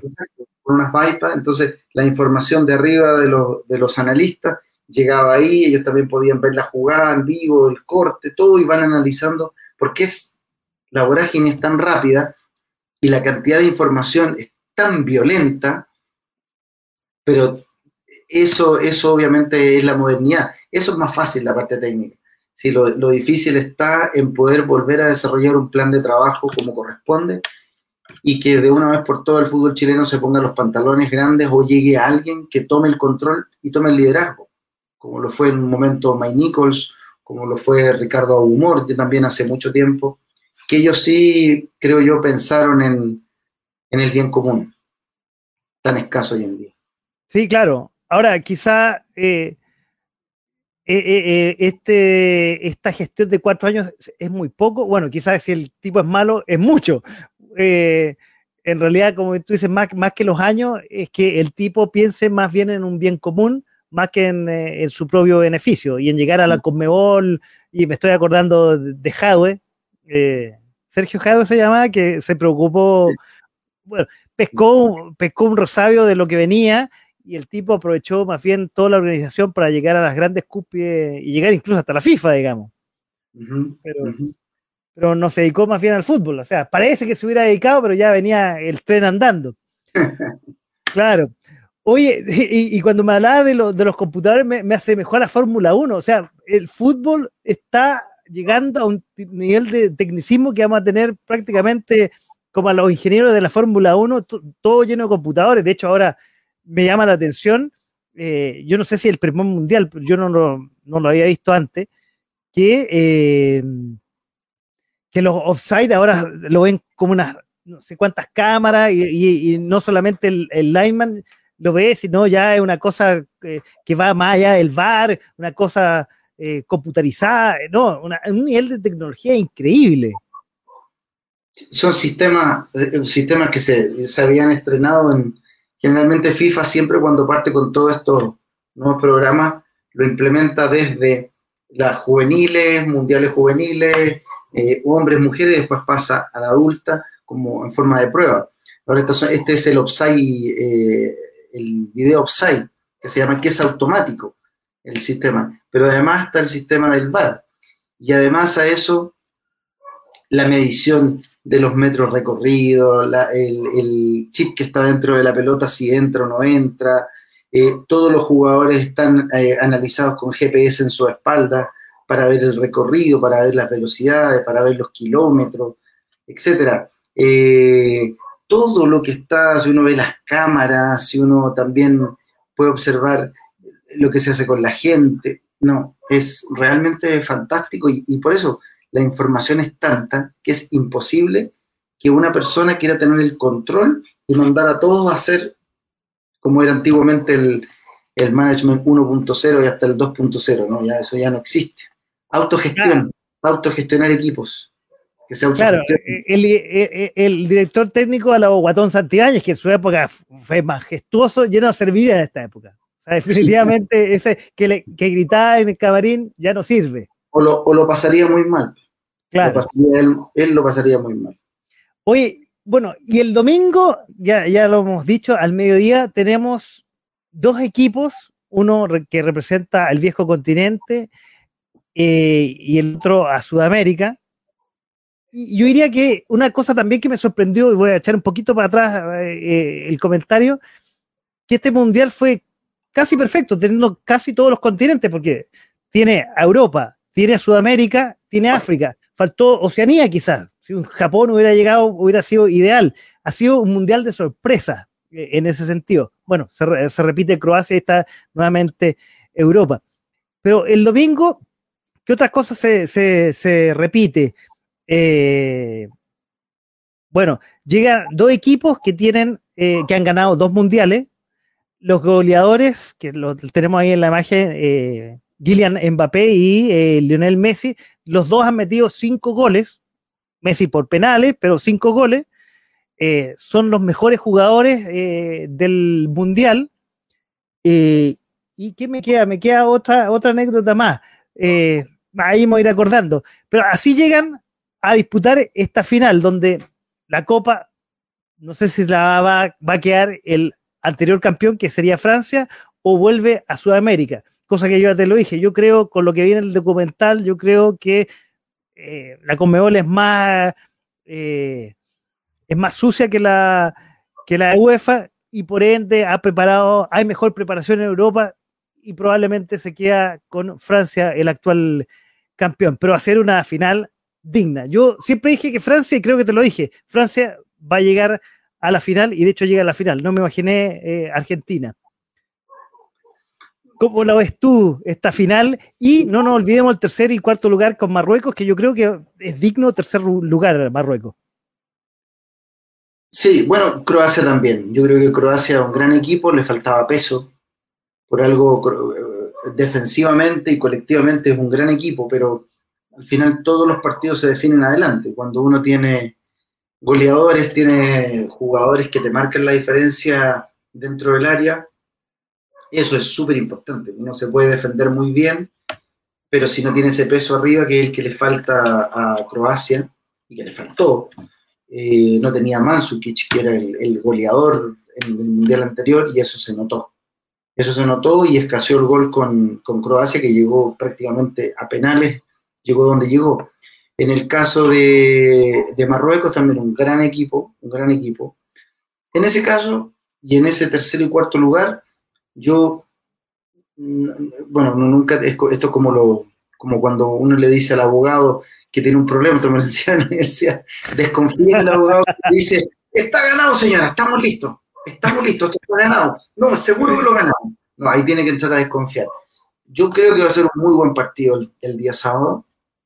Eh, apostaría por Marruecos. Tengo, tengo ahí mi, mi, mi fichita hacia Marruecos porque considero que es un gran equipo y es un equipo además que tiene algo que yo creo que le falta a Croacia, que es más puncha arriba, más fuerza arriba, mayor definición. Y el domingo, eh, yo quizá por ese tiraje que me, me, lleva hacia Argentina, de haber vivido tantos años por allá también y, la cantidad de amigos que tengo, yo creo que Argentina no tiene la calidad de jugadores en la suma que tiene Francia, pero tiene un muy buen conjunto y tiene un Messi que está, creo yo, en el mejor nivel de su carrera.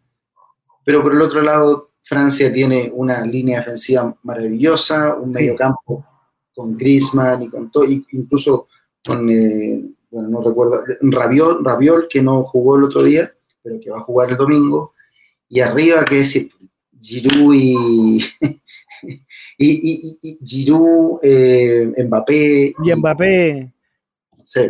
Y en Ballet por ahí creo que también hay eh, que, se mete por una de las bandas. Los laterales, Hernández, Teo Hernández, también por el otro lado. Entonces va a ser un gran partido. Yo iría, iría por, por el afecto con Argentina, pero Francia es un gran rival. Así que hay que ir a disfrutarlo. Eso hay que hacer con, con lo de sentarse, almorzar tranquilo y después sentarse a disfrutar ese partido. No, yo concuerdo contigo, va a ser un domingo, o sea, un sábado y un domingo y sobre todo un domingo espectacular ahí para sentarse a disfrutar de un buen fútbol. Como te digo, a mí no me gusta mucho el fútbol nacional, no lo sigo hace rato, el fútbol latinoamericano tampoco me llama mucho la atención, pero lo que vamos a ver el domingo, esta final va a ser eh, realmente no apto para cardíacos, creo yo. No, no sé si llegará, a penales, pero te iba a preguntar, tú que eres un hombre de fútbol, y, estábamos hablando del liderazgo de Scaloni, y yo lo he escuchado y un poco también lo he visto, eh, cómo ha enfrentado los distintos partidos. No ha enfrentado los partidos de igual forma con, respecto al, equipo que tiene al frente. Supongo, obviamente, que contra Francia va a hacer otro esquema. Es que, eh, bueno, antiguamente uno, eh, o cuando yo comencé ya chico, 15 años, y me tocó la fortuna de ver técnicos de primer nivel, los partidos se organizaban en base al equipo que yo tenía. Yo elegía lo mejor y los mandaba a jugar con cierto ordenamiento, cosas así. Y esa es una de las grandes evoluciones del fútbol hoy en día. Eh, hoy en día con los sistemas y los nuevos programas de entrenamiento como la periodización táctica en el fútbol o el microciclo estructurado en el fútbol, lo que se hace es preparar partido a partido. Entonces, lo que hace Argentina, lo que hace Scaloni, es ir preparando y lo que hacen todos los técnicos hoy en día es preparar partido a partido y que tenga que ver con las características del rival. O sea, Argentina no me cabe duda que desde que terminó el partido, minutos después, los técnicos lo que están haciendo es terminar de analizar muy bien a Francia, cosa que lo tienen muy claro, pero ahora empezar a buscar con el videoanálisis, con la estadística, con los kilómetros, con los GPS, determinar cuáles son los puntos débiles de Francia y en base a eso trabajar. Francia va a hacer absolutamente lo mismo, va a hacer un análisis exhaustivo, completo de Argentina para determinar los puntos débiles y por ahí atacar, esperar los momentos, como, como fue lo que hizo Holanda un partido muchas veces se gana por una pelota detenida y Holanda consiguió el empate en los descuentos con Argentina por esa pelota, con esa gran jugada, y que son las que más se disfrutan. ¿ah? Qué, buena, esa, esa del laboratorio, ese, ese empate, a últimos minutos. Los que, los que hemos estado en el, en el deporte y en el fútbol, eso son las que más se gritan, porque eso, ahí uno refleja el trabajo, la preparación, eh, está todo ahí, está todo concentrado y además la convicción, porque ahí fue el técnico el que les dijo, si ahí pasaba algo, eso se hace. Los jugadores ya la tenían clara. Entonces también ahí también, cuando hablamos de liderazgo, ahí también lo hay. Mira, increíble. Oye, eh, no te quiero decir si quieres hacer una apuesta, algo lo dijiste, no, no, no quiero eh, llegar a eso, ya estamos cerrando. Y como tú sabes, eh, cerramos con eh, una recomendación. ¿Qué nos puedes recomendar, eh, Domingo, para cierre el programa de esta noche? Que, como siempre, ha sido muy grato y te agradezco la conversación porque hemos, hemos visto de todo. Empezamos con el fútbol femenino, la ergonomía, con el liderazgo, con el miedo, nos fuimos al fútbol, nos fuimos a la empresa, terminamos con el mundial y la final que tenemos el domingo. Muy grata la conversación. Muchas gracias, Domingo. No, gracias a ti. Y, si yo pudiese terminar algo con algo en particular, me, me, estaba acordando, porque el otro día te había contado una frase de Cervantes, pero quisiera, si me lo permites, contarte algo muy pequeñito y una, y una frase.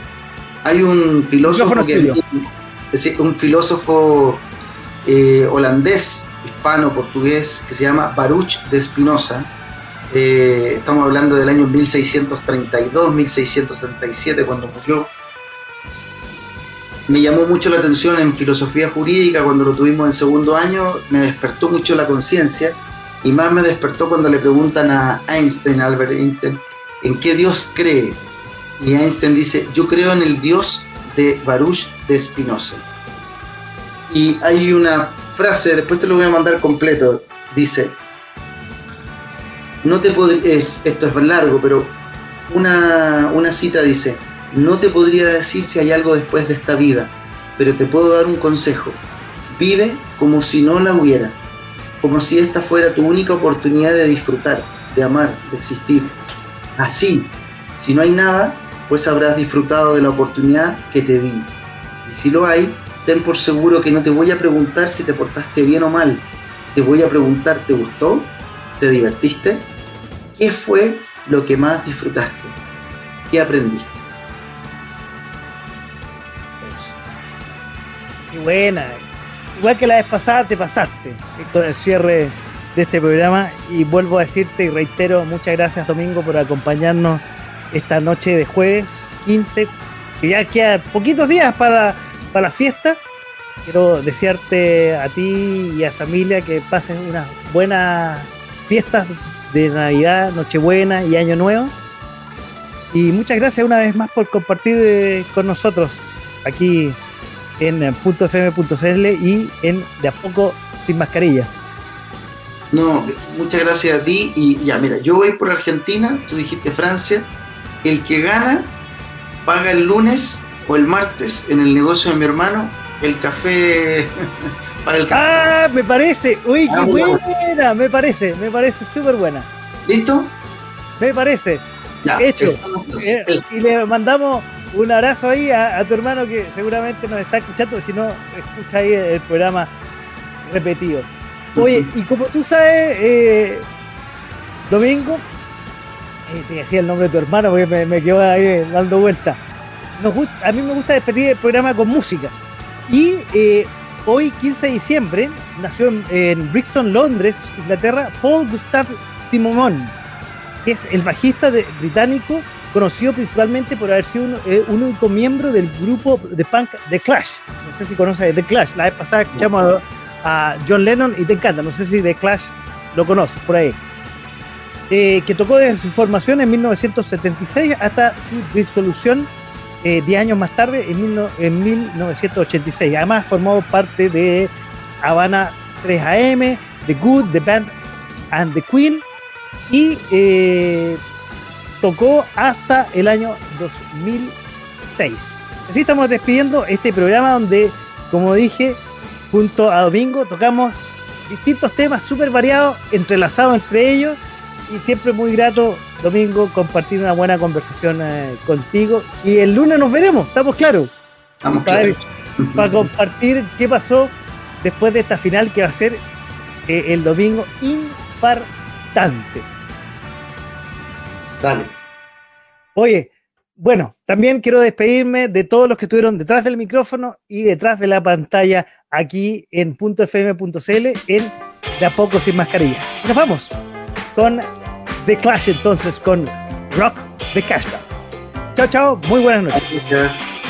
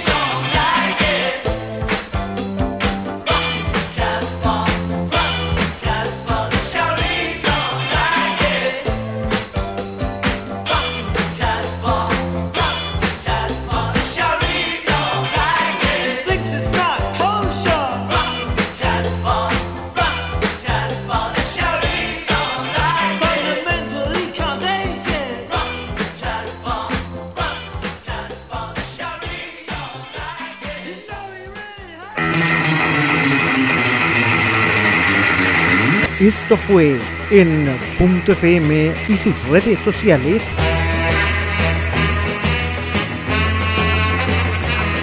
De a poco, sin mascarilla.